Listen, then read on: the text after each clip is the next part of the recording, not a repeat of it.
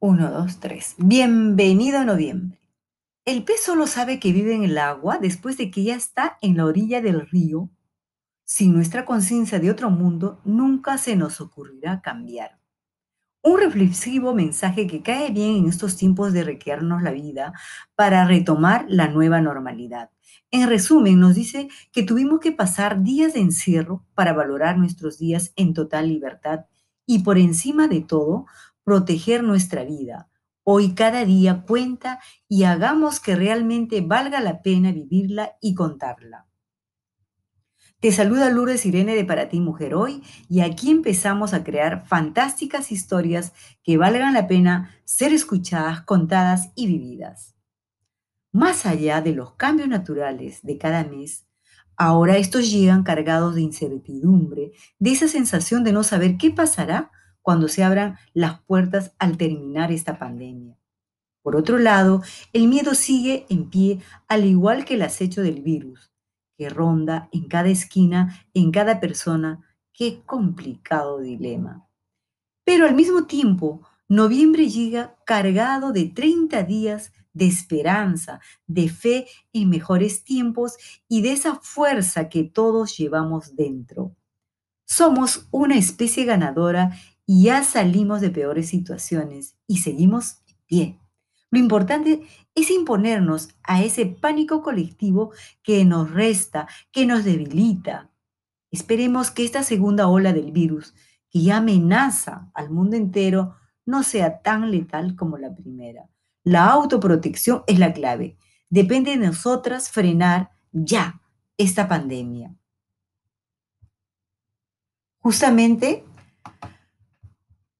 Teniendo en cuenta esta coyuntura tan complicada, viene bien una lección de los sabios cheroques que lo volví a leer en una de las entrañables cartas que con tanta sabiduría me escribía mi madre. La lucha de los dos lobos que viven dentro de uno.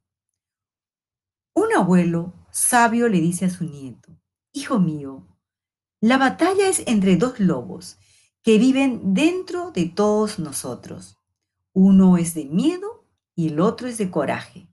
El nieto lo piensa un momento y le pregunta, Abuelo, ¿qué lobo gana?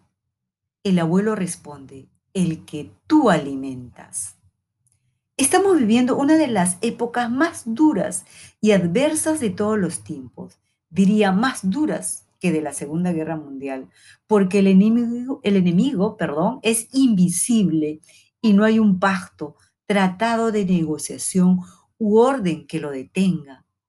Justamente en estos tiempos debemos sacar lo mejor de nosotras y alimentar a ese lobo del coraje, de la empatía, del respeto, de la seguridad y de la mente abierta para el cambio.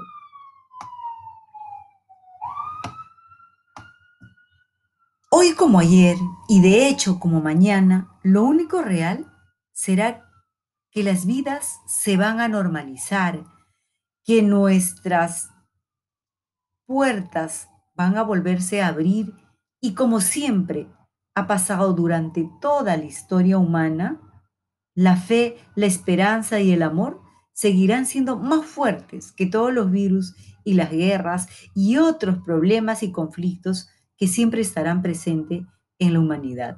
Yo, al igual que tú, creo y apuesto por la vida.